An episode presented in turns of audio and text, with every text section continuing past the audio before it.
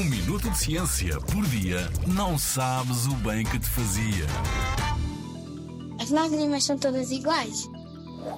Às vezes, choramos por diferentes razões. Porque esfolamos o joelho a correr, porque estamos alegres ou tristes, porque temos alergias ou porque cortamos uma cebola. As causas podem ser muitas, mas a consequência é uma: a formação de lágrimas. As lágrimas são produzidas nas glândulas lacrimais e são, por norma, compostas por água, sais minerais, gordura e proteínas. Existem três tipos de lágrimas: as lágrimas basais, que libertamos em pequenas quantidades para manter os nossos olhos úmidos. As lágrimas emocionais, que resultam de uma razão emocional, por estarmos tristes, por exemplo. Contudo, as lágrimas não indicam o tipo de emoção que sentimos, caso se libertem primeiro do olho esquerdo, do direito ou dos dois olhos ao mesmo tempo.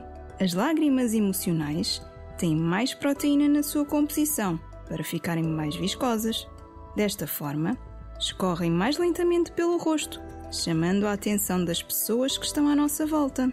As proteínas libertadas ajudam também a reduzir o stress. O terceiro tipo é a lágrima de reflexo, que são lágrimas compostas maioritariamente por água. São produzidas em resposta a um estímulo externo, quando algo entra no nosso olho ou quando cortamos cebolas.